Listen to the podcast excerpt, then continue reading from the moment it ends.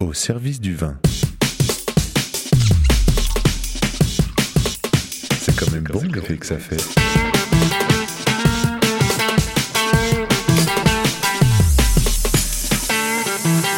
Attends, reviens, j'enregistre. Non, on fait silence.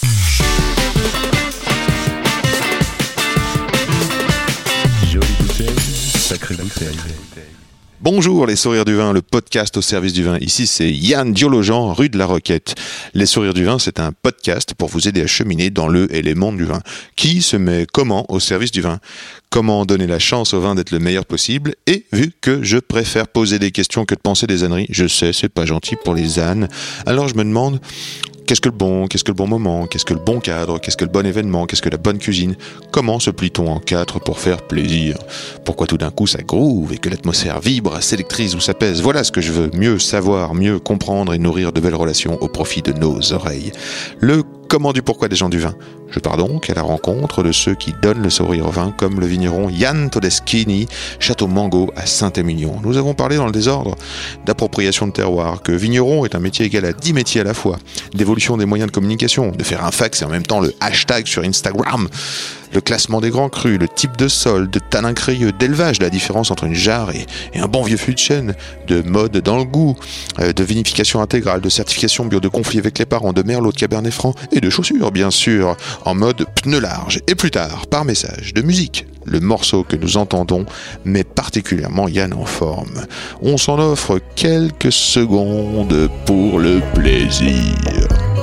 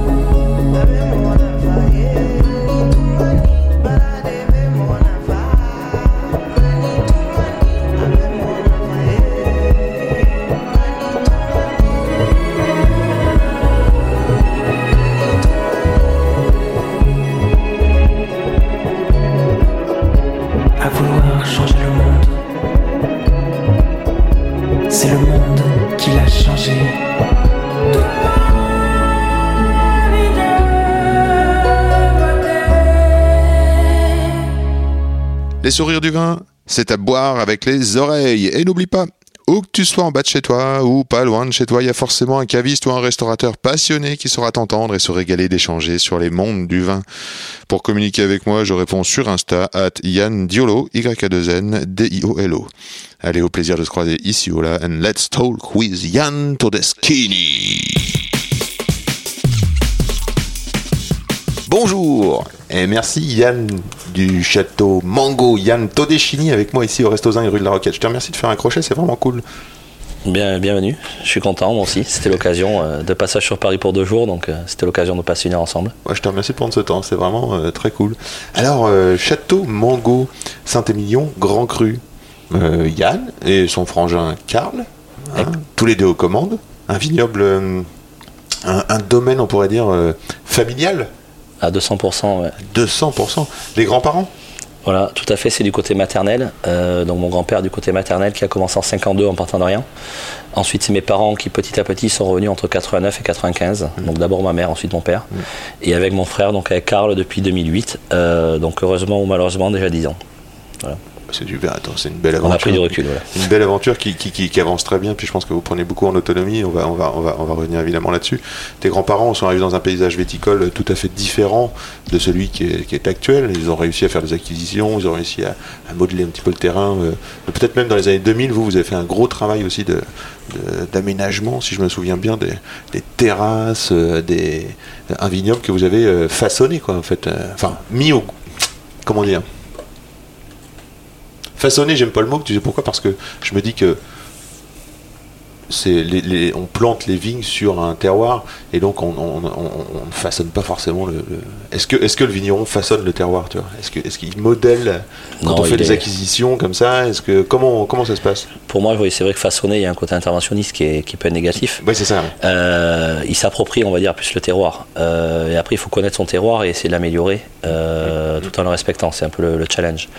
Nous, réellement, comme disait mon grand-père, parce que c'est une anecdote qu'il disait lui-même, lui, il est parti de rien, donc euh, il a toujours pris l'image du camion, c'est-à-dire il a fait le châssis et les roues. Euh, mes parents ont fait le moteur parce que c'est bien qu'il y ait un châssis, mais on peut aussi changer le moteur pour que le camion aille plus vite ou plus loin. Et nous, on va dire ce qu'on fait, c'est la carcasse. C'est-à-dire qu'on avait un camion euh, plateau, on a mis une bâche et là, on essaye de faire un camion dur, on va dire. Et mon grand-père, c'était l'image de notre grand-père qui nous a quittés il y a trois ans et c'est vrai que c'était vraiment ce qu'il disait. Et il disait à tous nos clients mettez du gasoil dans le camion, donc aidez-nous à faire avancer le camion plus longtemps. Et c'est vrai que c'est un peu ça. Voilà. Lui, il a vraiment fait la, les fondations, mes parents ont fait les murs, et nous, on fait l'aménagement intérieur, on va dire. Ouais, ouais. C'est vrai que toi, tu vis dans une, dans une époque euh, où euh, l'équipement, la logistique euh, a complètement évolué. Quoi. On, peut, on peut penser aux années 50, euh, euh, 70 ans d'évolution. C'est incroyable ce qui se passe aujourd'hui. Ah non, mais aujourd'hui, on fait le même métier. Et c'est vrai qu'à l'époque, on était vigneron. Aujourd'hui, il faut faire la commercialisation, il faut faire la communication, il faut faire la gestion. Le management, euh, c'est vrai que c'est un métier qui est, euh, qui est 10 métiers à la fois. Quoi. Voilà. Et on a la chance, même nous, euh, dans notre équipe, d'avoir une personne qui a 36 ans d'ancienneté. On a eu des personnes qui avaient 38 ans, qui ont arrêté il n'y a pas longtemps, même 40 ans. Donc on a fait des médailles du travail. Et c'est vrai qu'on a ces personnes-là qui ont évolué avec nous, avec l'entreprise. C'est énorme. hein, Mais 36 les ans. méthodes de travail ont évolué, ben, du Minitel au fax et aujourd'hui au mail. Donc c'est vrai que c'est assez original, même aujourd'hui qu'on prend des jeunes ben, qui ne sont pas formés au fax automatiquement, qu'on a encore. Mais c'est vrai que voilà, on a l'impression que c'est l'époque des dinosaures, Ah, le, mais fax, on... le fax, ça marche encore là? Ah oui, nous on a encore un fax. donc on fait à la fois du fax et d'Instagram, donc c'est assez rigolo dans la même journée. Ouais, parce que toi, tu as, une, euh, un éclairage, une lumière un petit peu euh, au, au moment de Facebook, à l'arrivée de Facebook, au moment de- d'Instagram, tout ça. Enfin, je te, je te trouve assez présent sur les, sur les réseaux. Tu... Ouais, mais nous on dénigre euh, jamais d'où on vient et on reste euh, vigneron terrien et voilà. Il faut garder la simplicité, tout ça. quoi. On peut faire des hashtags et un fax en même temps, ça peut se faire. C'est super. Écoute, je te remercie de notre rencontre, euh, la rencontre des Yann, euh, s'est faite à la radio. Donc je te remercie d'accepter encore cette, euh, conversation, l'enregistrement de cette conversation. Si jamais vous êtes curieux, chers auditeurs, vous allez sur le blog Les Marcheurs de Planète et vous cliquez dans la rubrique Radio Resto Zinc. Et il doit y avoir un vieil enregistrement de cette chronique du caviste que King Louis me permettait de faire dans cette émission, Les coudes sur la table. Et c'était trop cool parce que vraiment, Bordeaux, ça m'avait inspiré un truc un peu, un peu marrant. Donc n'hésitez pas. Faites un tour. Mais alors, d'abord, la question principale, celle qui m'intéresse particulièrement, comment un gamin euh, dans le milieu viticole réputé conservateur et très traditionnaliste, euh, d'autant plus euh, familial à 200%, comme tu viens de dire, prend la tangente et réussit à proposer, ou peut-être même imposer, des vins différents? Je parle de, l'autre Mango 2018, par exemple. Alors je pense que justement, nous, on est peut-être le côté atypique, c'est que notre père, vu que c'est du côté maternel, donc c'est familial, mais il y a eu un peu une rupture avec notre père qui est extérieur du métier, vu qu'il était maçon, d'origine italienne, hein, vu qu'on est immigré italien. Et donc il est arrivé dans le métier. Ça se dit lui, en- comment, euh, Todeschini en italien? Todeschini. Todeschini. et donc pour le coup, euh, nous, il y a le côté peut-être italien et le côté extérieur du métier. Donc mon père a pris le métier euh, en tant que gendre, donc déjà pièce rapportée au niveau familial, Hmm. et de façon très neutre. Donc lui, il a vraiment tout fait pour, avec ma mère, qu'on n'habite pas sur le domaine, donc on n'habite pas sur le domaine, ainsi de suite, qu'on ne soit pas euh, par force de père en fils euh, baigné dedans. Donc ils ont presque tout fait pour ne pas qu'on reprenne et qu'on ne soit pas influencé euh, dans la reprise et de travailler dans le monde du vin. Heureusement, malheureusement, ben, ils ont tout fait pour qu'on ne le fasse pas, on l'a fait quand même. Euh, agosses. mais au moins on l'a fait de façon euh, neutre. Et c'est vrai que mon père, il est revenu dans le métier lui, et on a été élevé comme ça, de toujours tout remettre en question, de chercher à comprendre. Voilà, de pas de facilité. Voilà, donc le dicton c'est la facilité ne paie jamais. Voilà, donc euh, pas tomber dans la facilité, toujours chercher à comprendre, être ouvert d'esprit. On a eu la chance de beaucoup voyager, soit en Australie et autres, euh, aux États-Unis. Après aussi également travailler à l'étranger. Toujours garder ça. De, parce que c'est toujours la, la grande phrase, euh, revisiter les traditions, traditions, modernité, alliance, tout ce qu'on veut. Nous, ça a toujours été un peu ça, et c'est vrai qu'avec Karl et mon frère, ben, on est vraiment dans cette logique, et même nos parents, qui sont nos parents, donc automatiquement plus vieux, euh, restent jeunes, on va dire, ou ouverts euh, par rapport au monde du vin. Quoi. Donc on a toujours bu beaucoup de vin de partout, d'étrangers aussi, et étrangers de Bordeaux, euh, entre autres. Ah, mais ça c'est chouette euh, pour avoir une ouverture d'esprit mondiale. Mais euh, quand même, on se situe à Bordeaux face à l'océan Atlantique. Je pense que historiquement, on a besoin de cette ouverture mondiale. Non, mais c'est une évidence. Puis Bordeaux, ce qu'il ne faut pas oublier, c'est que Bordeaux a rayonné enfin l'image de Bordeaux au niveau mondial, là, ça a été son ouverture d'esprit à une époque. C'est à Bordeaux a été la première région peut-être justement avant-gardiste de s'ouvrir. Euh, après, c'est pas parce que ça va bien qu'il faut se refermer, au contraire. Il faut rester ouvert pour voilà. Et donc c'est vrai que nous on n'est jamais resté euh, ben, sur nos lauriers. Et dans l'objectif de reprise, c'était pas pour dire euh, c'est bien ce que faisait papa, on fait pareil. Même si c'était bien ce qu'il faisait, c'était pour faire encore mieux ou différent. Voilà. Donc c'était faire évoluer, mais après on veut toujours garder, c'est comme le fax, les, les bases et l'historique. Parce que notre terroir, nous on va l'exploiter 30-40 ans, donc ce qui peut nous paraître beaucoup à l'échelle d'une vie, mais c'est rien à l'échelle de Mango. Parce qu'il se faisait du vin à Mango en 1505, euh, 1515, 1520. Donc je veux dire, nous, euh, voilà. Ça fait 5 siècles qu'il y a du vin à Mango, on a les dates de vendange, on a un historique des dates de vendange euh, depuis 1700 et quelques. Euh, donc voilà, nous on continue de. Et alors, par exemple, On va mettre 30 points sur ce, sur ce, sur ce courbe de date de tu vendange. t'en souviens ça Date de vendange en 1500 Ah non, de tête, je les connais pas, mais on a un graphique qui était fait à la main, euh, Ouais. qu'on a rescanné et autres, vu que c'était un graphique qui était fait réellement à la main, sur toutes les dates de vendange. Après, on ne sait pas les cépages, les rendements, les Et tu te souviens d'une. Bah, ça doit être euh, la tendance euh, de l'évolution climatique. euh, Ben, Il y a eu du 29 août, euh, là de tête, euh, il y a eu du 29 août et il y a eu du 8 novembre. Donc il y a toujours eu, moi la conclusion que j'en tire, c'est qu'il y a toujours eu des cycles, des années précoces, des années tardives. Hmm. Et j'ai pas pris le temps de retaper ce tableau euh, magnifique calligraphie. On peut euh, se dire aussi que la plante doit être différente. Ah ben la génétique est différente. La génétique, la culture, les rendements, c'est pour ça que c'est compliqué. Oui, oui, oui. C'est comme juger de l'équilibre alimentaire d'un humain aujourd'hui par rapport à son ligne de vie, par rapport à il y a 5 siècles. Les besoins n'étaient pas les mêmes. Enfin voilà, tout, tout change. L'espérance de vie, la manière de vivre, tout, tout était vraiment Ouais. très, très différent. ouais. Mais ce qui est sûr, c'est qu'au niveau climatique, euh, moi j'ai pas pris le temps de le retaper sur Excel pour faire des analyses de stats sérieuses, Mhm. mais il y a des cycles de 30 ans qu'on a toujours. Sauf qu'au niveau d'un humain, et nous le premier, on a une mémoire sur 10 ans plus que sur 30, de se rappeler euh, des effets millésimes ou des cycles du tardif. Et c'est vrai qu'on est plus dans la médiatisation aujourd'hui, toujours de l'exceptionnel, du, plus précoce, du plus chaud, du plus sur les moyennes, sur voilà. Il n'y avait pas la médiatisation qu'il y avait à l'époque aussi, donc il y a peut-être plus de spontanéité qu'aujourd'hui. Alors si on prend le temps, euh, deux minutes pour expliquer où est-ce qu'on est, euh, Mango, euh, Saint-Émilion, Saint-Émilion, village historique, une faille calcaire, une espèce de grande plaine. Saint-Émilion, c'est au moins 5000 hectares, non 5500, ouais. Euh, donc il y a une diversité de Saint-Émilion qui est absolument incroyable, entre des vins de plaine qui sont souples. On dit souvent qu'il y a, enfin, c'est appelé la colline aux 1000 châteaux, parce qu'on a environ, on va dire, à peu près 1000, euh, 1000 châteaux identités, sachant que chaque château peut faire plusieurs vins. Donc c'est vrai qu'il y a une, Il y a trois grands types de terroirs et un peu plus de 1000 châteaux. Alors, quels sont les alors les calcaires justement euh, Peut-être que est-ce que est-ce que le est-ce que le classement de Saint-Émilion euh, est-ce qu'on retrouve les grands crus plutôt sur cette faille calcaire avec des vins de coteaux? Alors là, euh, Attention attention. Malheureusement ou euh, heureusement, ou c'est comme ça, euh, sur Bordeaux, le, le- c'est pas la, la classification, le- les AOC, donc le système de grand cru, donc est spécifique rive droite ou rive gauche. Sur Oui. la rive droite, donc le système de grand cru n'a pas une classification terroir, c'est un cahier des charges de production. C'est-à-dire qu'on peut faire du grand cru si on respecte le cahier des charges, même si c'est pas une limitation de terroir.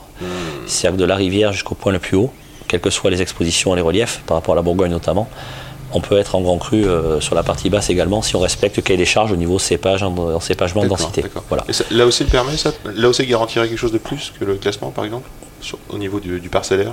Non, non, le parcellaire, en fait, il faut être dans la zone des 5500 hectares pour pouvoir faire du grand cru ou du Saint-Émilion générique, on va dire. Après, c'est le cahier des charges au niveau des quantités de production, compliqué des élevages, voilà. Donc c'est assez compliqué, euh, mais c'est vrai que c'est des styles pour moi. Après, euh, c'est vraiment des styles. Donc il y a des gens qui peuvent préférer justement des Saint-Émilion de la plaine qui vont faire des profils plus, plus féminins, on va dire, aux familles, j'aime pas le terme, plus aériens, plus élégants, plus souples, jeunes. Euh, après, des identités calcaires où nous sommes. Donc là, on va vraiment être des vins sur, avec plus de densité, des tanins peut-être un peu plus crayeux selon comment on travaille, des potentiels de garde avec des belles fraîcheurs, des acidités. Et après, il y a le- la troisième typologie de sol qui est plus la partie euh, figeac, cheval blanc, donc qui sont des sables graveleux avec des sous-sols d'argile très profonds, qualitatifs. Donc là, on est plus sur des Saint-Émilion, tendance pomerol, euh, des très beaux terroirs. Donc c'est vraiment des identités pour moi de terroir. Après, de dire lequel est le meilleur, le moins bon, c'est toujours compliqué. Génial. T'as dit euh, tanin crayeux, crayeux suivant comment on, on le travaille. Euh, J'imagine que tu parles des extractions et des vinifications, euh, même de date de récolte. Euh, comment tu pourrais décrire un tanin crayeux? Qu'est-ce que c'est? Alors paradoxalement, euh, je sais pas pourquoi on n'arrive plus, enfin, je, je l'identifie plus souvent pour l'expliquer, c'est par rapport à des blancs.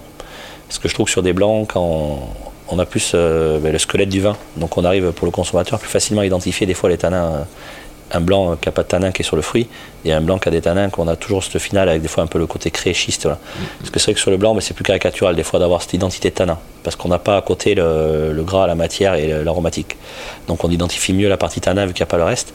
Euh, nous, les tanins crayeux, c'est clairement, mais justement, souvent sur nos vins, et c'est pour ça qu'on arrivait à faire l'autre mango, qui est un vin sans soufre en amphore. Parce que très souvent à Bordeaux, ben, il y a le Bordeaux bashing et autres, et l'image du bois. Donc nous, on travaillait de la barrique, on a toujours travaillé de la barrique, on continuera à travailler du bois, parce que le bois est un produit noble, historique, et c'est, si c'est bien travaillé, tout va bien. Mais justement, ça te permet aussi de, de jouer sur les tanins, ça te permet de polir les tanins d'une certaine manière. Alors l'élevage polie les tanins, mais indirectement une barrique, même la plus qualitative qui soit, rapporte aussi les tanins. Euh, donc nous sur la partie barrique, on a gommé tout ce qui est euh, les notes d'élevage, c'est-à-dire café, vanille, euh, coco, tout ça, ça fait une dizaine d'années que c'est écarté. Euh, on travaille donc vraiment sur de l'élevage. Donc l'élevage, c'est la micro-oxygénation, Mhm. c'est justement pour arrondir, affiner les tanins. Moi je dis toujours, c'est comme un comté, Mhm. entre un comté jeune et vieux, on gagne en puissance, en finesse, mais on affine. C'est-à-dire que c'est une, mat- une matière qui est, qui est élevée. C'est comme un enfant qui où tout se met en place au niveau de l'éducation, c'est pareil. Euh, donc nous, le but du jeu, c'est qu'on a des vins qui ont besoin d'être élevés. Mais on n'a pas besoin de faire, on va dire, du tuning, de rapporter de la puissance tannique, parce qu'on a déjà une base tannique au niveau du vin. Euh, donc c'est vraiment l'objectif. Et ces tanins crayeux, très souvent, euh, sont, il y a un amalgame au niveau du consommateur, et même des journalistes ou des gens qui goûtent sur nos vins, qui trouvent plus boisé le vin le moins boisé. Pourquoi? Parce que justement, les tanins qui ne sont pas élevés. Donc très souvent, il y a un amalgame à Bordeaux, et notamment sur nos vins ou partout, même s'il y a beaucoup de vins à Bordeaux, euh, je ne dirais pas non qui sont trop boisés ou mal boisés, mais je veux dire, dans la tendance, on a tendance un peu à taper sur la bête, on va dire, mais c'est vrai que le calcaire peut donner cette identité-là. Donc nous, ce qu'on cherche à faire, de par les élevages, c'est d'affiner ces tanins et de, on va dire, d'apprivoiser la puissance. Parce que pour moi, euh, aujourd'hui, on parle souvent de, de grand vin ou gros vin. Voilà. Pour moi, c'est la différence entre un gros vin qui. Gros vin. Non, mais un gros vin, c'est c'est- voilà. Mal c'est- boisé. mais sans parler de bois, mais au niveau du fruit, parce que sans parler du bois forcément. beaucoup l'expression. Mais le, le gros vin, pour moi, c'est un vin qui va dans la puissance, dans le démonstratif, l'exubérance. ouais. euh, voilà. Donc ça peut être à la fois la lourdeur ou l'alcool ou la richesse. Mhm. Un grand vin, c'est qui, c'est puissant, c'est complexe, mais c'est fin, c'est élégant. Voilà. Pour moi, la notion d'un grand vin, c'est comme dans un plat. C'est pas l'exubérance ou l'épice. Il faut que ça vienne juste euh, toujours garder le côté digeste. quoi. Bien sûr. Alors, euh, continuons sur ces tanins, ces fameux tanins. Euh, tu utilises, euh, tu l'as dit, des amphores. Ouais. Une question qui me taraude. Quelle est la différence entre une amphore et une jarre? Alors ça, c'est compliqué parce qu'il y a des grands débats là-dessus. Ah bon? Euh, ça dépend s'il faut les demander aux Romains, s'il en reste. L'histoire, enfin, c'est par rapport à la, à la forme. D'accord. Donc il y en a une qui est, voilà, plus fuselée, l'autre voilà. qui peut être ouverte, et après c'est s'il y a des anses. S'il y a des anses à l'époque pour les porter sur les côtés. Donc chez toi, il n'y a pas d'anse de mémoire, elles sont assez grosses. Oui, mais alors les tout- on a des toutes petites de 160 litres, euh, en forme un peu d'olive, on va dire, avec juste un trou sur le dessus de, de 4-5 cm. Donc ça, on appelle ça des jarres, parce que c'est des plus petits contenants. En fort, donc il y a des gens, c'est par rapport à la taille. Donc Elles font combien tes amphores 500 alors nous, on a 160 litres, ouais, 320 litres, 320. 980. Ah, sont Voilà. elles sont- 980, c'est un dolium, donc c'est complètement un rond, magnifiques. Euh, et ensuite, on a des italiennes qui font 750 litres. Donc, c'est celles qu'on a rachetées. Donc, cette année, on a agrandi la famille. Nous, ça fait 4 ans, donc on a différentes formes, différentes tailles, différentes cuissons, et même les origines d'argile Mhm. utilisées, plus la cuisson interfère. Et nous, ça fait 3-4 ans qu'on était en expérimentation sur différents contenants. Ouais. Et on va dire qu'on a à peu près aujourd'hui trouvé chaussures à notre pied. Donc, on a Génial. fait un gros investissement cette année. On en a racheté 7 de plus euh, de 750 Mais quelle litres. bonne nouvelle. Donc, aujourd'hui, on a un peu plus de 90 hectolitres, donc 9000 litres euh, de capacité en amphore. C'est top, c'est une très bonne nouvelle. Alors si je résume, hein, pour, pour, pour bien comprendre, euh, ce que tu cherches à faire, c'est quand même alors des vins de sol qui soient bien élevés, sans avoir le goût, on pourrait dire, euh, boisé. euh, euh, même je sais que dans tes vins bois, qui passent sous bois, tu, tu cherches à ne pas avoir ce bois, mais là ça nous permet d'avoir vraiment le- une pureté du, du, du, du vin. Quoi. Ben, de plus en plus, mais après, même sur la partie barrique, nous on goûte à l'aveugle. hein. donc là, je rentre lundi 9, on a une dégustation de tous les lots. Ouais. On goûte tout à l'aveugle. On arrive à trouver du bois sur l'amphore et trouver du fruit sur la barrique. Ça rejoint ce que tu disais tout à l'heure.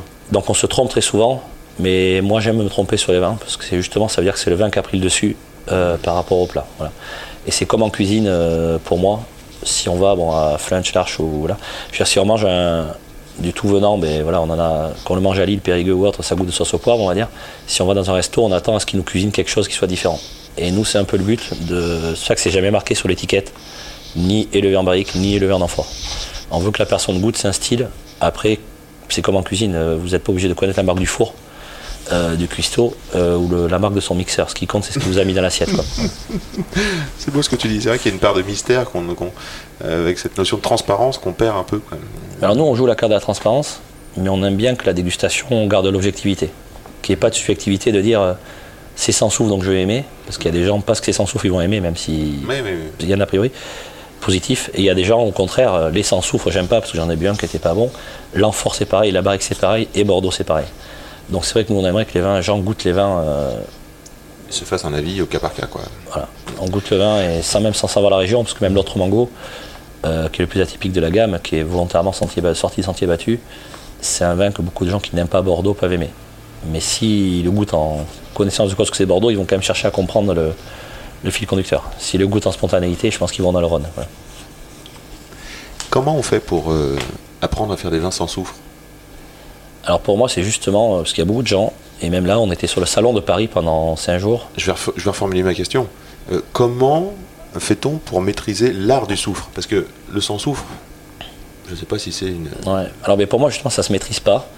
Et euh, donc pas plus tard que mais voilà, ce week-end sur le salon de Paris, il y a une dizaine de vignerons qui, d'autres régions voilà, qui sont venus goûter nos vins Ouais. parce qu'ils ont entendu parler, justement la curiosité. Et la question, c'est comment tu fais pour faire des sans soufre Pour moi, il ne faut pas chercher déjà à en faire pour y arriver à en faire. Euh, C'est-à-dire que c'est, il faut avoir confiance en son raisin et pour moi, il faut minimum avoir travaillé 3-5 ans à la vigne et faire confiance à sa base de raisin. Pour moi, le sans soufre, ça se fait pas au chai, paradoxalement, ça se fait à la vigne. Et c'est pour ça que ça se fait pas tout le temps et qu'il n'y a pas une obligation. Enfin, si, si on a une obligation de résultat, c'est pas systématique. C'est pour ça que les vignerons qui font souvent des, des sans soufre 100% maîtrisés, euh, je veux dire, n'y arrivent pas tous les ans. Et, euh, parce qu'il y a bien sûr une part d'aléatoire. Mais pour moi, 95% du boulot, donc comme le vin, hein, mais d'autant plus sur des sans soufre qu'on travaille actuellement, se fait à la vigne. Quelles sont les conditions? Les, les conditions, ben, c'est d'avoir un, un raisin pour moi qui est épanoui, qui n'est pas stressé. Euh, donc qui est le stress minéral, c'est-à-dire que, la vigne, elle est son équilibre à manger, à boire, que tout aille bien. Pour moi, je compare toujours par rapport à un humain, au niveau équipe ou management, s'il a un blocage psychologique ou personnel, euh, sa femme, les enfants ou peu importe, ou s'il a eu un problème de transport le matin, il arrive au boulot, il est, boiteux, donc il sera moins disposé à, faire les choses ou moins efficaces. La vigne, c'est pareil, je veux dire, si elle a un blocage, et de plus en plus avec le climat qu'on a, mais la vigne, elle est chagrinée comme nous, hein, du chaud, froid, humide, voilà, elle sait plus trop où au niveau physiologique. Et nous, notre boulot, et c'est là qu'on va voir la biodynamie, de travail d'accompagnement foliaire. C'est-à-dire que le sol soit à disposition de la vigne, la vigne à disposition du sol, enfin que l'ensemble fonctionne, circule. C'est-à-dire que la sève, elle circule, ça fluidifie. C'est comme un humain au niveau circulation sanguine, s'il y a tout qui fonctionne. Si on commence à avoir un, dérèglement, après en cascade, il y a tout qui va. Donc il y a un problème métabolique qui peut entraîner un psychologique, le psychologique, le métabolique, et c'est en chaîne. La vigne, c'est pareil, il faut que tout soit fluide.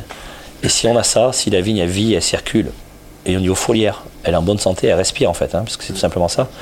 Une vigne, elle respire donc par les stomates, sous la feuille, et on le voit au niveau de- du foliaire. Une vigne qui est épanouie au niveau foliaire, ça circule, et pour le coup, ben, elle va avancer. Donc elle déclenche la maturité. On a l'équilibre qui- aromatique en même temps que le niveau d'alcool, tout en gardant l'acidité. Si on a des blocages, il va falloir attendre des niveaux d'alcool élevés, parce qu'on aura trop d'acidité. En fait, c'est un peu ben, comme un barrage. hein. Si on met plusieurs planches sur un barrage, et en fonction de la hauteur des planches, ben, c'est la planche la plus courte qui est le facteur limitant. Et là, il faut essayer, ben, nous, pour euh, monter le potentiel, de lever tous les blocages pour euh, monter le niveau le plus haut. quoi. Est-ce que c'était euh, quand vous avez euh, retravaillé le vignoble euh, Je crois que vous avez des palissages hauts maintenant? Ouais, on a toujours eu. Alors ça, mon père a toujours eu des palissages très hauts. D'accord. Mais nous, tout le travail, ça a été fait. nous, on est revenu en 2008, donc 8, 9, 10, 11, 12 même. Les 3, 4, 5 premières années, on va dire, c'est période découverte. euh, même si on a commencé à faire des choses, hein, on n'a pas attendu 5 ans pour bosser. Mais, mais c'est réellement dans les vins et dans les jus que c'est à partir de 2014 qu'on s'est dit à mon frère, euh, donc depuis 2008, hein, donc presque 6 ans, mais là je parle au niveau des vins, de se dire, ah, peut-être qu'il y a quelque chose qui se passe, t'as vu Bon. Et 15, 16, on s'est dit, ah ouais, non, mais en fait, euh, ça sert à quelque chose, il y a vraiment quelque chose qui se passe, ou voilà mais on n'arrive pas à l'expliquer parce que, à vrai dire, nous on travaille voilà, comme ça proprement. Je ne veux pas utiliser mot nature parce que j'évite ce mot-là qui est vite un raccourci. Euh, donc nous on a travaillé en bio depuis 2009, biodynamie enclenchée depuis deux ans et demi, trois ans, les amphores depuis quatre ans, mais c'est un ensemble qui va petit à petit. On a plutôt tendance à communiquer sur les choses quand on le fait depuis 3-5 ans, plutôt que communiquer avant d'avoir fait ou d'y penser. fait, oui. Voilà. Mais c'est vrai que je suis ingénieur agro de formation, donc je suis plutôt cartésien comme garçon, mais il faut se garder une part de, de, de on comprend pas, mais ça marche. Et nous, on est plus dans cette phase-là, on va dire, où on ne sait pas pourquoi, Mais on a envie de dire peu importe, vu qu'à la fin, euh, c'est ce qu'on veut faire et ça nous plaît de plus en plus. On Voilà. peut sentir, euh, on peut sentir avec ce que tu dis euh, quand même que c'est un travail, c'est vraiment un métier de temps et de longtemps. Des décisions, 3, 4, 5 ans, comprendre, sentir l'effet, juger. Est-ce que c'est bien euh, l'effet de la cause, quoi? Ah, mais c'est c'est le gros problème dans le vin, je pense. Euh, c'est que surtout nous, parce qu'en plus on vend tard. C'est-à-dire que même nous, en ce moment, quand on vend des quintences 2011-2012, Ouais. c'était nos premières années. Donc je les critique pas du tout. Mais aujourd'hui, en goûtant les vins entre un 12, un 15 et un 18, j'ai l'impression qu'à la dégustation, on comprend le, le puzzle du vin, de ce qu'on a Mmh. fait. C'est-à-dire que 11-12, c'était un peu la, la maison témoin. 15, je veux dire, on se dit 15-16, on se dit, ah ouais, là, au niveau de la texture, du velouté, euh, et là, sur les 18 ou les 19, euh, au niveau fruits, l'expression aromatique, la pureté, on, on sent le, le basculement. Mais il faut garder ce qui est compliqué dans le monde du vin, c'est qu'il y a des modes, euh, comme dans tout le, que ce soit la cuisine, la restauration, les Tout vêtements. ce qui concerne le goût Le principe d'une mode, euh, c'est qu'elle se démode. C'est le, voilà. Donc il faut être, euh, parce qu'on fait du vin pour le vendre quand même avant tout, donc il ne faut pas que ça nous plaise qu'à nous. Donc il faut faire des vins qui plaisent, consensuels, mais il faut garder le fil conducteur de ce qu'on veut faire et de nos terroirs. Enfin, tu Ça t'embarques euh, quand même dans des vins de caractère. Excuse-moi, t'as des sols, euh, t'as des coteaux, Mais euh, voilà, le, il le faut- vin, il il faut- prend le dessus, là. Enfin, Il faut garder son caractère, son identité, Mm. tout en que ça plaise, Mm. sans tomber dans un effet de mode, parce qu'il faudra sinon rebasculer dans un autre effet. Mm, Donc c'est là qu'il faut avant tout être ouvert d'esprit, avoir un regard sur le, le marché, les tendances, être toujours un peu avant-gardiste, parce que pour moi, si on n'est pas en avance, on est en retard, c'est la base. Mais il faut toujours garder son fil conducteur, qui est son terroir, sa signature. Il ne faut pas qu'un mango euh, des années 2000 ressemble à ce qu'était Bordeaux des années 2000, un Bordeaux 2015-2018. Voilà. Il faut toujours qu'il y ait l'identité mango, qu'on sent une évolution, mais il faut toujours qu'il y ait l'identité du lieu qui, soit préservée dans les vins. Alors justement, je vais te parler un petit peu d'un autre vin, puisqu'on a parlé de l'autre mango. Euh, j'ai cité le 2018 parce que c'est le dernier que j'ai en bouche. C'est une, une bombe, j'adore, je suis très enthousiaste, j'ai hâte de- de- d'avoir des retours des clients. Euh, mais euh, tu fais aussi des choses avec des fûts de 400 litres, euh, ce qu'on appelle une vinification intégrale. C'est Ouais. arrivé quand ça chez vous? Euh, mais depuis le tout début, donc depuis 2008. Et donc, vinification intégrale, c'est un truc assez original quand même. Vendange entière, Ouais. dans le fût, Alors égrappé, et grappé Ouais. Ah, d'accord. égrappé, baie entière, non foulée. Voilà. Le but du jeu de cette vinification, nous, ça a déjà été la, la taille du contenant. Vu qu'on est revenu en 2008 et l'objectif était de, ben, de connaître les terroirs. Donc on connaissait les parcelles, on a marché dedans depuis qu'on a 5 ans, c'est pas le problème. Mais je veux dire, entre connaître les terroirs, goûter les raisins, ça on l'a toujours fait, même quand on avait 10-15 ans, mais les vinifier. L'avantage de la vinification intégrale en barrique, déjà, c'est qu'on travaille par unité de 300 kg de raisin dans une barrique de 400 litres. Donc on peut aller piocher euh, 300 pieds de vigne à droite, 300 pieds de vigne euh, à gauche, la face est, la face ouest, des zones de stress, ou dans le même rang, on vendanger 300 pieds de vigne le lundi, 300 le mercredi, 300 le vendredi. Donc c'est vrai que nous, ça a vraiment été à titre expérimental, où sur les 4 premières années, le même raisin, de la même parcelle, on faisait trois recettes, on va dire. Donc cuve en remontage, garde de vin en pigeage et vinif intégral. Le but du jeu a été vraiment de décortiquer de voir, ben, trouver la meilleure recette ou la meilleure casserole, on va dire, à, à chaque raisin. Ça pour la vinification. Parce qu'on se rend compte qu'il y avait des parcelles, parce que bon, c'est beaucoup plus coûteux et compliqué. C'est comme faire des verrines ou un plat de gratin pour moi, la, la différence entre les deux. Donc le travail est multiplié par 5-6, donc le coût aussi. Et le but du jeu était de voir est-ce que ça en valait la chandelle. Nous, le but du jeu était de se dire euh, où est-ce qu'on met les efforts? Parce qu'il y a des parcelles où il n'y avait pas d'intérêt forcément de faire de la dinette. Des parcelles où au niveau extraction, on gagne énormément. Voilà. Donc nous, l'objectif a été vraiment de faire ça les 4-5 premières années. Euh, on a aussi énormément travaillé sur les extractions, les températures. Et, ensuite, et là, on est beaucoup plus basculé depuis 5 ans, justement sur la diversification des élevages, parce qu'en fait, on se rend compte maintenant, avec du recul, que la vinification, peu importe ce qu'on fait, euh, ça change rien, peu importe le contenant pour moi, que ce soit du bois, de l'inox. Ce qui compte, c'est d'avoir un beau raisin, de l'hygiène. Mais aujourd'hui, c'est vrai que c'est beaucoup plus sur l'accompagnement, sur l'élevage qu'on travaille. Et les beaux raisins, du coup, là, euh, ça fait sens. euh, t'es- T'es certifié bio, euh, Alors, nous, conversion. en tout Ouais, cas. alors nous on a mis du temps pour des raisons ben, familiales et parce qu'on est gros. Donc la particularité qu'on a de Mango, c'est. Des gens nous connaissent des fois de tel qu'on travaille, nous disent vous travaillez comme des jardiniers, ce qui est vrai qu'on travaille comme des petits, on vend comme des petits aussi. En direct, on est assez humain et direct, et à côté de ça, on est gros. Euh, donc c'est un peu le paradoxe de Mango. Euh, c'est pas parce qu'on est gros qu'on est méchant non plus. Donc nous c'est vrai qu'en surface, mon grand-père s'est battu, comme on l'a dit au début, euh, en partant de rien. On pourrait aujourd'hui réduire la voilure de la surface euh, pour se la couler douce. On a pris le challenge avec mon frère de travailler avec notre étrique, notre philosophie, malgré la taille. C'est faisable. Par contre, ben, voilà, c'est 37 hectares? 37 34, 34. 34 hectares à Mango. La moyenne à Saint-Émilion, c'est 8 hectares. Après, on a une équipe, hein, euh, et comme on dit toujours à mon frère, euh, tous les deux on ferait rien, ou même à nos parents. Donc on a une équipe euh, jeune, impliquée au quotidien et passionnée. Le jeu, c'est pas juste de faire des heures de travail, c'est vraiment de, de goûter et que tout le monde soit dans le même bateau et dans la même dynamique. quoi. Ça va avec les parents euh Non, non, ça va très bien. J'étais avec eux il y a une heure, donc il n'y a aucun souci. Ouais. Euh, ils rentrent en TGV. Les décisions, Euh, les décisions, j'imagine, les, les discussions, les, déci- les décisions, ça doit être un truc Alors, il y a toujours, il y a toujours, il y a eu des conflits, donc notamment par rapport au bio. euh, on le fait depuis 2009 pour de vrai à 100%. Euh, on a basculé en certification que depuis 2015 parce qu'il a fallu ben, justement convaincre. Euh, Alors mon père était convaincu qu'il fallait le faire au niveau des pratiques, mais après convaincre le besoin de la labellisation ou pas. C'est-à-dire qu'on le faisait pour de vrai, pour lui il faut le faire, il n'y a Ouais. pas le choix, mais c'était l'utilité du label. Euh, donc là il y a eu ces débats-là. Et ensuite il y avait la crainte économique aussi, euh, parce que c'est vrai qu'on reste une entreprise et il y a des, des réalités Mais économiques. quelle à avoir. crainte Alors quelle crainte de se mettre en bio aujourd'hui Alors peut-être qu'aujourd'hui on est en 2019. euh, quand on parle de 2009, euh, peut-être qu'il n'y avait pas le recul. Aujourd'hui peut-être c'est une évidence. Non, mais aujourd'hui, c'est une évidence. Et mon père, le premier, dit c'est n'importe quoi, il aurait fallu faire en 2009.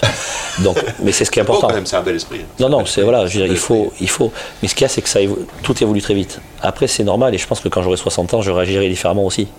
Sera- C'est-à-dire que tu auras ta lecture. Voilà, on a tous des façons de voir et des visions différentes. Eux, ils ont vu le début du bio, nous, on est, ouais, mais voilà. Donc, mais par contre, nous, on est passé en bio, euh, donc EcoCert. Euh, donc là, on est en troisième année, donc 2020, euh, là, ça fait deux ans que c'est marqué en conversion, 2020 certifié. Ouais. On a déjà commencé la biodynamie, euh, alors depuis 4 ans, depuis 2 ans. Tu te 4 ans. de quoi De, de biodivin, d'émetteur Ouais, plutôt de Biodivin. ouais. Et donc pour le coup, nous la démarche est déjà enclenchée. Parce que le bio, je veux dire aujourd'hui, peut se vulgariser ou s'industrialiser. On le voit sur beaucoup de produits agroalimentaires et autres.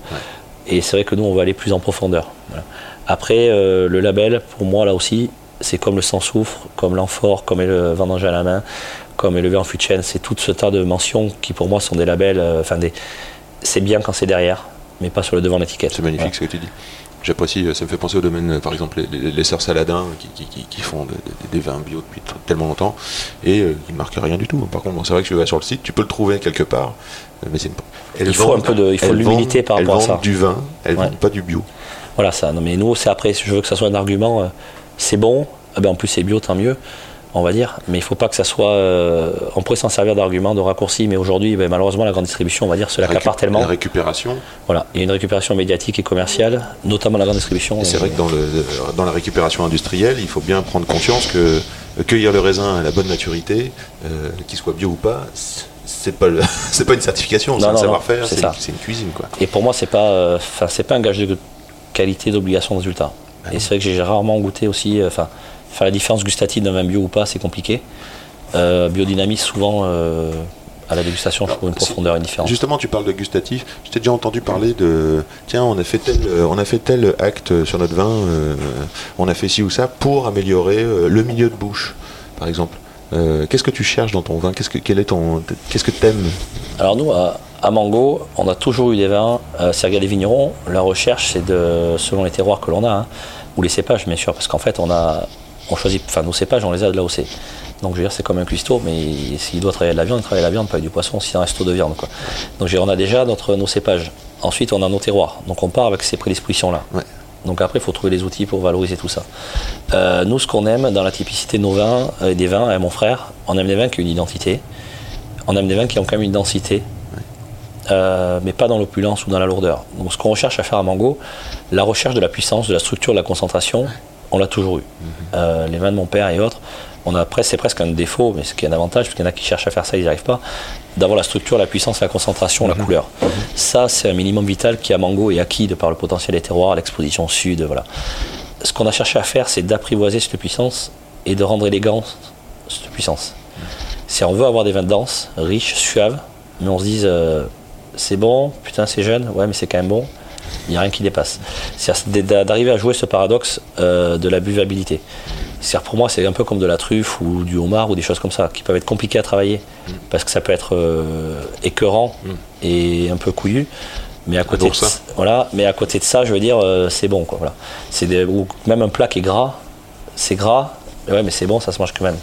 Donc c'est un peu le truc, nous, sur nos vins, on est plutôt sur des vins euh, expressifs, puissants. Je vais pas dire masculin ou bourrin, parce qu'il y a déjà, des, déjà des, gens qui disent le vin ressemble au, vigneron. Mais euh, nous, on essaie de travailler voilà, du, un vin dense, massif, mais pur, élégant. Et je pense que de plus en plus, avec 18-19, on va même sur des notes euh, plus florales, parce qu'on a toujours eu la chance à Mango d'avoir aussi des arômes un peu mentholés et violettes, qui est vraiment la typicité de beau merlot sur calcaire. Quoi. Si, euh, pour le profane complet, si on devait parler de la personnalité du merlot, le merlot en tant que tel, comment, com- comment il est euh, Sa peau, elle est comment Sa grappe, elle est comment Quand est-ce qu'on le récolte? Alors le merlot, c'est le, déjà c'est le cépage rouge comme le chardonnay le, le plus mondialisé. D'accord. Donc c'est euh, bien et pas bien, parce que c'est un, c'est un cépage qui peut être absolument euh, chiant, euh, où il y en a partout, euh, sans identité, consensuel, mou. Donc c'est vrai que nous, on a presque un peu ce paradoxe de travailler avec un cépage. Voilà, c'est comme j'ai envie de dire, j'en sais rien, moi, euh, la bavette que tout le monde fait à toutes les sauces. voilà. Alors que ça peut être très bon, juste une bavette aller-retour selon la maturation, la race, et voilà. Donc c'est vrai que nous, on travaille sur un merlot qui est le cépage, euh, voilà, c'est pas de la bourriou, un cépage que pas grand monde a, quoi. Euh, donc pour le coup, c'est un cépage que tout le monde connaît, mais qui des fois dans une mauvaise image. Parce que c'est pas le coca du vin, mais j'ai envie de dire, le merlot, il y en a partout.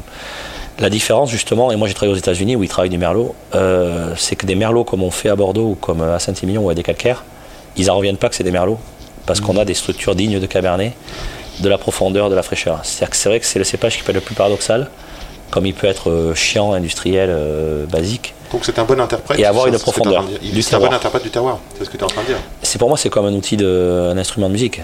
Euh, on peut avoir le, peut meilleur accordé, le, le- meilleur, le violon. Mm. selon qui on met dessus. Si c'est moi, ça va pas aller du tout. Donc le, le merlot, c'est pareil. Mais comme tous les cépages, parce que le cabernet franc aussi.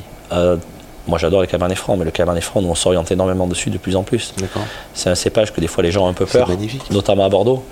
C'est historique, historique dans ta Ah, région. c'est pour moi le, le, le cabernet franc et le cépage noble de Saint-Émilion. Il y a le Cheval merlot blanc, qui a. cheval blanc, c'est quelle proportion? À cheval blanc, je crois que c'est dans les 50-60. Ozone, c'est 60%. Tu vois. Euh, Figeac a le plus de cabernet de tous les Saint-Émilion. Et c'est des vins qui ont des vraies profondeurs. Mais c'est vrai que le cabernet franc a été un peu délaissé à Bordeaux, et notamment sur la rive droite dans les années 90-2000, au profit du merlot. Nous, on jongle. Mais après, pour moi, le cépage, euh, on s'en fout. C'est-à-dire qu'on le met sur la contre-étiquette, mais je me demande si on va le laisser longtemps, parce que c'est pas, euh, c'est pas 10% de cépage. Même nous, à 100% entre des merlots de cabernet franc, n'importe quel consommateur, si on fait un test sur 100 consommateurs, ou même des professionnels, ne feront pas la différence entre un merlot et un cabernet franc chez nous. Par contre, ils font la différence d'un pied de côte, d'un coteau ou d'une terrasse. C'est-à-dire pour nous, l'impact terroir a plus d'influence que l'impact cépage. Génial. Il faut dire aussi que tu as les moyens d'identifier ça. tu as une cuverie absolument exceptionnelle où euh, tu peux euh, euh, morceler, je dirais, euh, des vinifications. Ouais. Et donc, tu as, la capacité, c'est pas donné à tout le monde, d'identifier ce que tu es en train Ben, nous, de par la taille, de par les 34 hectares, euh, oui, on, a, on fait minimum 22-25 cuves. Donc c'est vrai qu'on travaille, même pas en parcellaire, parce qu'une parcelle, c'est souvent le raccourci marketing de dire je travaille en parcellaire. Une parcelle, elle n'est pas homogène. Il y a toujours une zone haute, une zone basse, une zone est, une zone ouest. Donc nous, on travaille par zone de terroir, par cépage et par âge de vigne. C'est un peu les trois modalités qui, qui font le, le plan de récolte. Voilà. Moi, je compare toujours la cuisine pour tout, parce que ben, on aime la cuisine, on est gourmand. Ça, ça se sent, ça s'entend. hein. J'ai faim d'ailleurs. Il faut. euh, non, mais j'ai un chef, il cuisine en séparé. Il prépare ses sauces et autres. Et moi, j'aime bien, même dans les grands restaurants, les plats aujourd'hui où on a le produit brut au milieu et après on va chercher euh, les textures ou les goûts à côté. Et dans le vin, c'est pareil. Moi, j'aime comprendre le vin, le squelette, c'est-à-dire comprendre le terroir et ce ce que le vigneron a voulu faire. Même si je n'aime pas, comme d'ailleurs en cuisine, hein, on n'est pas obligé de tout aimer, mais je veux dire de comprendre ce qu'il a voulu faire et si c'est fidèle à ce qu'il a voulu faire. Et toi, tu cuisines? Oui, en cuisine, on mange tous dans la famille. Qu'est-ce que, tu Avec prépares, connotations qu'est-ce que tu italiennes. prépares en ce moment euh, de, de pas mal de sangliers peut-être Un sanglier, on en a, on en a, on en a croisé un il n'y a pas longtemps. T'en peux plus non, non, non, non, non, après, non, gibier, très, un peu, mais pas beaucoup. Enfin, voilà. Alors, grive, euh, pas plus tard qu'hier, des grives, euh, mon frère, palombe, il y a pas longtemps. Palombe. Sanglier aussi. Non, après, de par les connotations italiennes, on est quand même aussi assez orienté italien. Ouais. Donc, on fait pas mal, euh, même tout ce qui est pâte, ravioles. euh, on a eu la chance d'avoir 50 kg de cèpe il y a pas longtemps aussi. Donc, des ravioles de cèpe, des choses comme ça. Ou des pâtes aux truffes, ça va très bien aussi. Euh, mais qu'il y a prochainement des chaînes truffiers aussi à Mango qui arrivent pour euh, s'agrémenter un peu pour voir si ça peut Hein marcher. Parce que si on s'ennuie, euh, Voilà. ça donne vraiment très fin tout ça. Alors fais voir un peu, t'es équipé comment aux chaussures Waouh Ça c'est au moins du 48, non? Alors, ça, j'étais au collège. Non. C'est génial. Elles sont, euh, c'est quoi C'est Timberland, non On dirait euh, C'est ça. Timberland. Mais Timberland tout à fait euh, moderne parce que je pense que il y a 10 ans en arrière de ce genre de chaussures là, c'était très lourde, tu vois, genre J'ai encore celle-là. type Caterpillar et tout ça. J'en Ouais, t'avais déjà ça. J'en ai, j'en ai. Et là, je crois qu'ils ont fait des efforts dans les modèles. C'est devenu tout léger, hyper agréable à C'est porter. Sensor Flex. Hein, c'est quoi Je sais pas, non, c'est un Surflex, sais pas quoi. Surflex, ouais. Bah, après, Bah, moi, c'est du 50, et là, j'ai honte de le dire. Non, c'est du 50. T'as honte de le dire. Je suis, dé- je suis Non, non, désolé. non, pas ça. Elles sont achetées sur Amazon, j'ai honte de le dire aussi. Ah merde. Seule chose de ma vie que j'achète sur Amazon alors que je suis con. Des chaussures hein. Bah oui, j'ai pas le choix. Parce que tu, en C'est fait, tu, le- trouves, c'est pour tu trouves chaussures à ton pied. euh, avec. euh, mais c'est génial. Je comprends en fait. C'est Est-ce que le- c'est quoi C'est la taille ou c'est la rareté? La rareté des magasins qui font 50 Ah, il n'y a pas de magasin, même sur Paris, il y en a qu'un avenue Parmentier, mais Ils font c'est 50 compliqué. donc c'est Ouais. pour ça que tu fais du- de la correspondance. Ah, j'ai pas le choix. C'est un défaut, euh, j'ai pas le choix. Donc si vous connaissez quelqu'un euh, qui fait Ah des non, chaussures en c'est- 50, Ah non, non, mais c'est extraordinaire. hein, Après, c'est un rôle agronomique aussi, vous voyez, c'est Enfin, comme, euh, c'est comme euh, les pneus larges, c'est pour le tassement des sols aussi. Je suis obligé de dire que tu fais au moins euh, presque 2 mètres, non 2 mètres. euh, Dans 95. 1,95 quand même. Ça, je me sens pas petit, mais à côté de toi, quand même, j'ai l'impression que. Ça aussi, c'est des origines italiennes. hein. C'était mon grand-père. Vu qu'on est nord d'Italie, euh, Tyrol autrichien, donc euh, on est plutôt sur des, gabarits euh, qui tiennent la route. Ouais, c'est extra, j'adore. Est-ce que euh, comment tu fais pour progresser, euh, pour continuer à t'améliorer? Comment tu fais pour, je sais pas moi, alors tu vois, autant de questions parce qu'il y a autant de sujets, tu t'occupes de tout, de manière personnelle. Alors par exemple la santé, comment tu fais avec autant de travail pour, comment tu te ressources? Alors la santé, des fois, elle boite. Euh, non, alors après, nous, on bosse beaucoup, bien sûr, mais ça, c'est le grand dicton. Quand on bosse et qu'on se fait plaisir, euh, on compte pas. Ça, c'est la Ça base. revient tout le temps, ça. Voilà, ça, je veux dire, donc nous, c'est vrai qu'on est impliqué. Après, on fait ce qu'on veut, ce qu'on aime. Euh, bien sûr, qu'on fait des heures, on compte pas les jours, les week-ends, les kilomètres et le reste. Mais après, on est sur une phase où, mon frère, voilà, ça fait 10 ans. On a peut-être, euh, même des gens nous disent, vous êtes fous parce qu'on a fait plein de choses. Je dis pas que maintenant on va se la couler douce jusqu'à la retraite du tout, hein, puisqu'on va continuer de faire des choses. Je pense pas qu'on se calme. Mais on arrive à une phase, là, je pense, au bout de 10 ans, où on, on veut stabiliser à la fois la gamme, les styles. Mais là, je veux dire, on est arrivé, si vous voulez, c'est comme je dis, le- on fait le gros œuvre. Là, on est arrivé à la finition. Donc En là, fait, on tu est vas sur. euh, profiter, tu vas peut-être profiter de tout ce que vous avez mis en œuvre. oui, et puis il faut surtout, pour moi, faire, une, faire un grand vin comme des vignerons, il faut pas faire une grande cuvée une fois. Ce qui est dur, c'est de la refaire deux fois. Ouais. Faire un grand vin une fois, c'est facile. Trouver sa patte. Et les grands vignerons, pour moi, c'est ça. C'est un grand vigneron, que ce soit partout, que ce soit qu'il soit en Corse ou, Mhm. dans le Rhône, dans la Loire, c'est que quel que soit son vin, euh, du vin de, à, de- à 8-10 euros jusqu'au vin à 50, parce qu'on peut pas faire que des vins à 50. Nous, on boit du vin tous les jours, donc il faut des vins à 10-15 euros aussi. On peut pas avoir que des quilles à 25-30. sûr. Euh, c'est que moi, dans son vin à 10, comme son vin à 25, à 30, on retrouve sa signature. Voilà.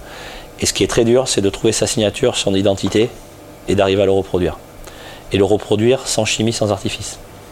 Parce que dans le vin, on peut gagner de faire des vins consensuels, mais on perd toute son âme. Donc ce qui est dur, c'est de faire des vins où on a son identité, son âme, sans basculer. euh, voilà. Sans corriger le millésime trop, sans. euh, Ah ben le millésime, dans tous les cas, il n'est pas corrigé. hein. donc je veux dire que ça au niveau, euh, nous, il y a de zéro l'accompagner. additif. C'est de l'accompagner, c'est de l'interpréter.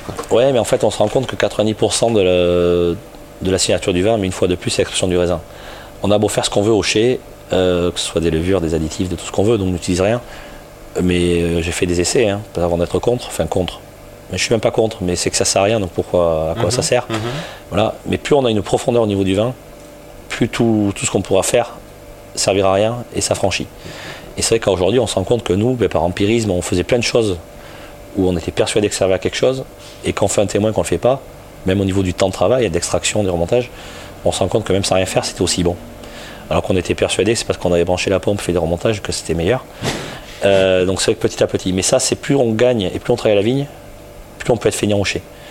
Et nous, euh, en 10 ans, je pense que le temps de travail au chai a divisé par 3. C'est-à-dire qu'avant, on cherchait à extraire, avec le risque de mal extraire. Alors Aujourd'hui, on n'extrait plus, on laisse infuser, et c'est aussi bon, puissant et harmonieux. Parce que le risque qu'on va chercher à extraire, c'est comme si on fait une sauce et on veut accélérer la cuisson ou autre, on va mixer, on va dire, ou on laisse fondre les ingrédients, voilà, ou on fait réchauffer une sauce. Si on veut faire une sauce rapide, mais on va accélérer le process. Mais il y a toujours le risque de, si on laisse faire comme fait mamie, de le rallumer euh, pendant trois jours à la suite, ben c'est bien meilleur au niveau aromatique et harmonieux. Quoi. Raison. Il existe des bonnes sauces rapides, mais euh, prendre le temps de faire sa sauce euh, qui plouploute, comme dirait le chef Reynaud, euh, Ouais, c'est. doucement, la réduction. la- Et c'est là que c'est la patience. Et c'est vrai que nous, on est plus arrivé maintenant dans Ouais. un stade de- d'accompagnement. C'est une histoire de patience, c'est clair. Est-ce que euh, tu lis? Est-ce que tu écoutes, que t'écoutes de la musique? Ouais, alors musique, oui. Euh, lecture, pas assez. Oh, c'est Plutôt scientifique de formation. Ouais, mais après tu peux peut-être lire des BD. Non, même, même pas. Non, très peu de lecture. Enfin, je zappe énormément en fait sur plein de choses. Ouais. énormément de veille alors, ben, dans le monde du vin, euh, d'articles, de portraits Oui, oui. vignerons, de podcasts aussi, de choses comme ça. Ah, tu euh, t'écoutes quoi comme podcast en ce moment? Hein? Non, non, mais je veux dire, de, enfin, tout ce qui peut passer. Alors, c'est vrai que Facebook, pour moi, c'est là, là, j'assume la fainéantise. hein. Mais c'est vrai que c'est Facebook, Instagram et autres qui fait qu'aujourd'hui, on a un fil continu Ouais. D'infos euh, d'infos. Et par un caviste, un copain, un ami, un consommateur. Ouais. Et c'est vrai qu'aujourd'hui, euh, sans aller chercher l'info, Ouais. alors après, il faut savoir la trier parce qu'il y a beaucoup de conneries, euh, dites sur les réseaux sociaux et dans le monde du vin. Mais c'est vrai qu'on arrive à se gangréner comme ça. Quoi. C'est une sorte de bouche à oreille, effectivement. C'est ça, les réseaux sociaux. Ah, ça, mais après, c'est intéressant aussi de, parce que c'est, c'est représentatif de, de ce qu'il y a à voir. Complètement. Voilà. complètement. Après, c'est à chacun de, de picorer ce qu'il a envie et de laisser. Je comprends. Moi, mon réseau social, c'est mon, mon, mon resto et mon bar. Bon, j'ai pas besoin de lire les actualités. hein, tout- on en parle quotidiennement. Ah, nous, par contre, on n'allume pas la télé. euh, on a eu la télé en 2000. On n'avait pas de télé, donc on a été levé sans télé. Euh, donc chez nous, la télé, elle arrive à l'an 2000, chez mes parents. Ah oui. donc euh, voilà, on avait euh, 16 ans. et on a fait sans télé jusqu'à l'âge de 16 ans sans souci. Quoi. Et donc c'est vrai que la télé, même aujourd'hui, moi je picore en replay une émission, mais je refuse en fait, comme la musique, euh, enfin, je vais chercher quand j'ai envie, quand j'ai pas envie. Et du coup, et vraiment en fonction de, de l'humeur aussi. Parce que même les vins, c'est pareil, ou de la cuisine. et du coup, vous étiez sportif à la maison? Oui, enfin, ouais, ouais, on Ou a plutôt fait. musique? Enfin, non, alors je- nous, on a été- pose pas, mais été- En fait, déjà, on a toujours été dehors. C'est-à-dire que euh, nous, depuis. la liberté, peut-être aussi, la, Ah, grandir dans le. Nous, on a toujours été en plein air, donc euh, des motos, quoi, des chasses, euh, pêches, et voilà. Donc, on a toujours été euh, en plein air, faire des cabanes, couper du bois, et voilà. Donc, on a, on n'a jamais été derrière des écrans, Ouais. ni de console. On a une PlayStation, mais on s'en est servi trois fois à l'époque. Donc, c'est vrai que je veux dire, on a toujours été beaucoup plus à l'extérieur. Et même encore aujourd'hui, mon neveu nièce, ils, voilà, ils, ils ont un tracteur en plastique et autres, mais ils sont dehors. Et c'est vrai qu'on vit énormément dehors. On n'a pas un rythme de vie euh, à rester. Alors des fois on se fait des, après-midi canapés, hein. mais je veux dire c'est vrai qu'on est très vite à l'extérieur ou à recevoir ou à manger chez les uns, chez les autres. Après nous on a l'aspect famille qui est important aussi parce qu'on a encore euh, la chance d'avoir nos deux arrière-grand-mères. Mmh. Nos grands-pères nous ont quittés, mais aujourd'hui on a nos deux grands-mères, donc euh, pour les petits-enfants. C'est la même pour les vendanges, on arrive à être quatre générations à table le midi. quoi. Oh, c'est génial. Donc ce qui est euh, beau et rare. Mais c'est vrai que tout ça, ça prend du temps dans la vie. C'est vrai, ouais. Ou peut-être qu'on prend moins le temps de lire ou d'aller au cinéma, mais euh, Ouais, c'est non, d'autres mais- équilibres. ouais. C'est d'autres équilibres, puis c'est une, c'est une culture. euh, Il y a la palombière, euh, il y a les vinifications, il y a, enfin voilà, donc c'est qu'il y a plein de choses. Beaucoup de déplacements, ben, comme là sur Paris. On était à Tournon-les-Bains il y a quelques temps, euh, pas mal de déplacements à l'export aussi, vu qu'on vend quand même pas mal à Ça l'export. représente beaucoup de, de, de parts de marché, l'export pour Mango? Ah, nous c'est 60, 65%. Quel pays? Alors nous on est très atomisé, c'est un peu la stratégie. Euh, non pas qu'on bouffe à tous les râteliers, mais c'est la stratégie de. Nous on n'a pas de, de business plan, de quoi c'est moi qui m'en occupe, un France Export euh, pro particulier. Donc pour le coup euh, c'est à l'opportunité, je pas l'opportunisme, mais des rencontres et de gens passionnés. Euh, C'est-à-dire qu'on ne vend pas du vin sur PDF, donc c'est souvent des- soit des sommeliers ou des gens qui sont intéressés Ouais, ouais. ou des importateurs. Donc aujourd'hui on est sur 26 pays, euh, dominante États-Unis bien sûr, un peu plus de 40%. Mais après, on vend aussi au Pérou, euh, vu qu'il y a un sommelier, Joubert, qui est venu cinq fois au domaine, qui connaît les vins, qui explique, qui fait des verticales là-bas, des masterclass, Wow. et voilà, donc il connaît les vins, il est venu sur place, il a C'est un touché les sols. ambassadeur, quoi. Voilà. Euh, et lui d'ailleurs par les réseaux sociaux, qui est arrivé vous voyez, par les réseaux sociaux du Pérou. Euh, Joubert. Ensuite, euh, on peut avoir des gens aux Antilles, euh, en Guadeloupe, au Canada, au Brésil, bien sur la Suède, un peu sur la Norvège, Extra. très très bien sur l'Allemagne. L'Allemagne c'est le pays où on est le mieux représenté. Avec Sébastien, donc qui est un Français qui travaille là-bas depuis, nous ça fait 17 ans. Tous les ans, donc j'y vais le 11 novembre prochain, il y a une polée qui se fait là-bas, où on est euh, 80 vignerons, pour moi les meilleurs vignerons français, euh, tous au même hôtel, voilà, donc une grosse soirée, tous, voilà, tout le monde a une de 3 litres, avec des très très grands vignerons. Donc c'est vrai que sur l'export, c'est un peu ben, comme la France, hein. je veux dire, nous on travaille, euh, on a besoin de vendre du vin, euh, mais on travaille aussi par passion avant tout. Ouais. C'est-à-dire qu'on a besoin, outre la partie commerciale et une relation client, que le client soit passionné de, des vins, qu'il sache plaisir et qu'il sache expliquer nos vins. Voilà. Et dans ce milieu euh, du monde du vin, euh, on approche bientôt la fin, donc euh, je vais, je vais euh, poser quelques questions, mais on va, on va s'arrêter. Est-ce qu'il y a des idées contre lesquelles euh, tu voudrais euh, lutter, ou des idées reçues, des, des- un, un combat que tu mènes en général, ou quelque chose qui t'énerve particulièrement, ou qui, qui t'enthousiasme? Non, moi ce qui m'énerve clairement, c'est les, ouais, c'est les a priori qui peuvent être quels qu'ils soient. Donc l'a priori qu'il peut y avoir par rapport au bois, l'a priori qu'il peut y avoir par rapport à une région. C'est-à-dire qu'il y a des gens qui vont dire euh, les vins du Languedoc, les vins du Midi ou des choses comme ça. Euh, je l'ai encore entendu ce week-end parce qu'on était à côté d'un vigneron où lui, il avait ce problème-là. Nous, euh, on avait le Bordeaux bashing. Euh, des gens du muscadet, ils ont notre problème, alors qu'il y avait Jolandron qui était juste deux stands à côté qui fait des muscadets magiques. Voilà, donc j'ai assez contre la bêtise et l'a priori. Et aujourd'hui, voilà, c'est pour ça que lire, se cultiver, c'est bien, mais il faut garder sa goûter. garder sa vision et sa curiosité. Moi, j'aime beaucoup euh, quand je vais chez un, dans un resto, et j'en ai fait un, mais voilà, il y a qu'un client à, à Compiègne, il y a deux jeunes qui bossent super bien en cuisine. Il m'a fait manger du chou rave. Euh, franchement, je- il, aurait dû me payer pour me faire manger du chou rave, alors que là, j'ai payé pour manger du chou rave. Et je me suis, et je me suis régalé avec du chou rave. Et pour moi, c'est le meilleur des paradoxes, euh, parce qu'ils bossent super bien. Et ils ont fait une choix d'une cuisine, par exemple, et voilà. Locavore, pas de sel, pas de poivre, travailler qu'avec des, des fermentations de bourgeons de sapin et autres pour les assaisonnements, les trucs comme ça. Voilà, mais nous, ce qu'on aime, c'est des gens qui d'écouter et puis de garder l'analyse, sa capacité d'analyse. Aujourd'hui, on est une société où là, on est peut-être trop euh, influencé, écrasé partout, et tout le monde se croit aussi un peu consultant de tout, c'est-à-dire que Oui. tout le monde devient consultant Tout monde immobilier. partout, Tout le ouais. monde devient consultant immobilier, consultant de cuisine, avec tout ce qui se fait à la télé. À la télé. Ah ouais. Et donc c'est vrai qu'aujourd'hui, c'est garder son objectif, sa personnalité. Quoi. Voilà. Et le vin, euh, pour moi, c'est l'école de l'humilité. Il y a des Mhm. milliers et des milliers de vins. Il y a des bons vins partout, pas qu'en France. Et de garder, voilà. Et en dehors des AOC, parce que nous on se bat pour l'AOC, hein, on s'investit pour l'AOC, qui est un système euh, qui a ses pour et ses contre, et voilà, Mhm. et qui doit être modernisé, rafraîchi. Mais on essaye autant qu'on peut d'agir par l'intérieur de l'AOC, plutôt que ce- de, de sortir en main de France. Mais après, c'est vrai qu'il y a une connerie, qu'il y a des AOC pas chers, comme les fromages aussi, où il y a, il y a de l'AOC Mais nous, on essaie de travailler pour l'AOC et pour faire évoluer l'AOC euh, de l'intérieur. Mais après, j'ai aucun problème de mettre 30 euros sur un bain de France non plus. quoi. Voilà. Donc garder l'objectivité, l'ouverture. Tu bois, tu bois beaucoup de vin d'autres régions?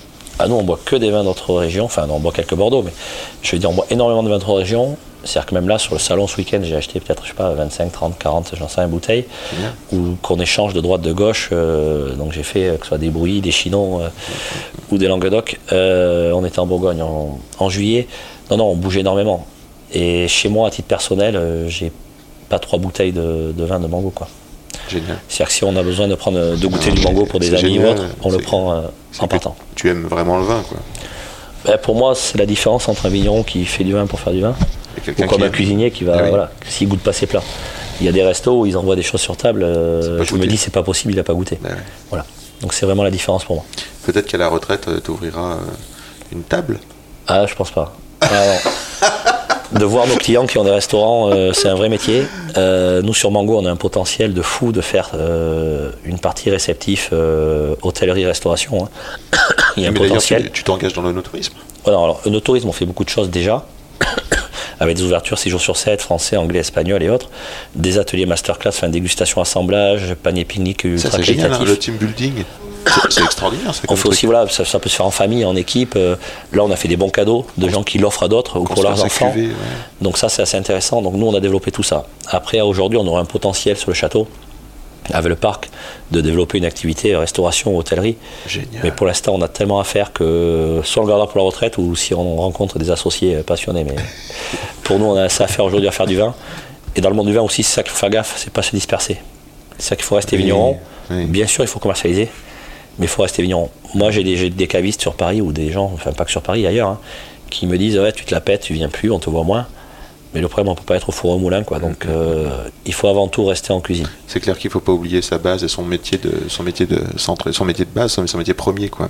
Ben, on peut pas sous-traiter, déléguer. Enfin, quand on- c'est pour faire du vin, oui. Pour faire un grand vin, il y a hein. besoin d'être. euh, Je viens d'apprendre par exemple que Jamie Oliver avait dû euh, fermer tous ses restaurants euh, parce que justement il s'était tellement éloigné de son, son, son, son métier de, de cuisinier que bah, tous ses restos sont partis un peu. C'est ça. Mais nous, la complexité, c'est la taille, comme je disais tout à l'heure. Donc, on est obligé d'avoir une équipe. Donc, on délègue.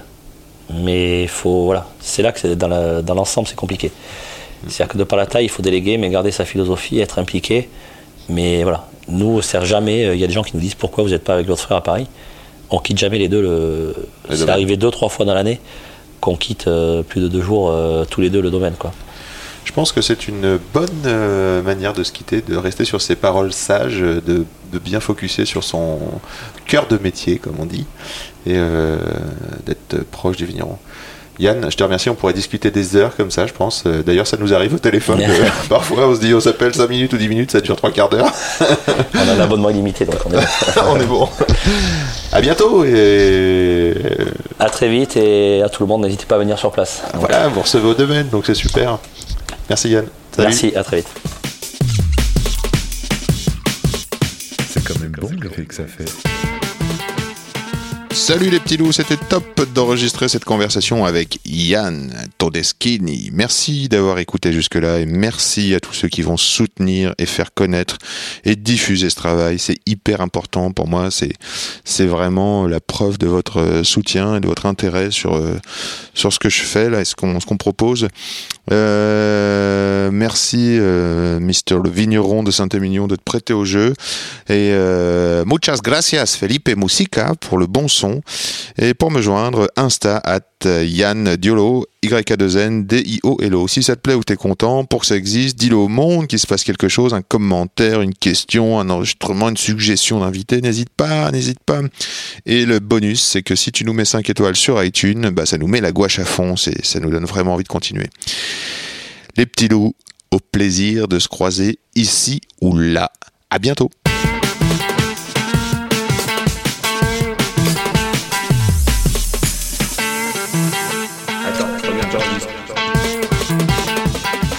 Silence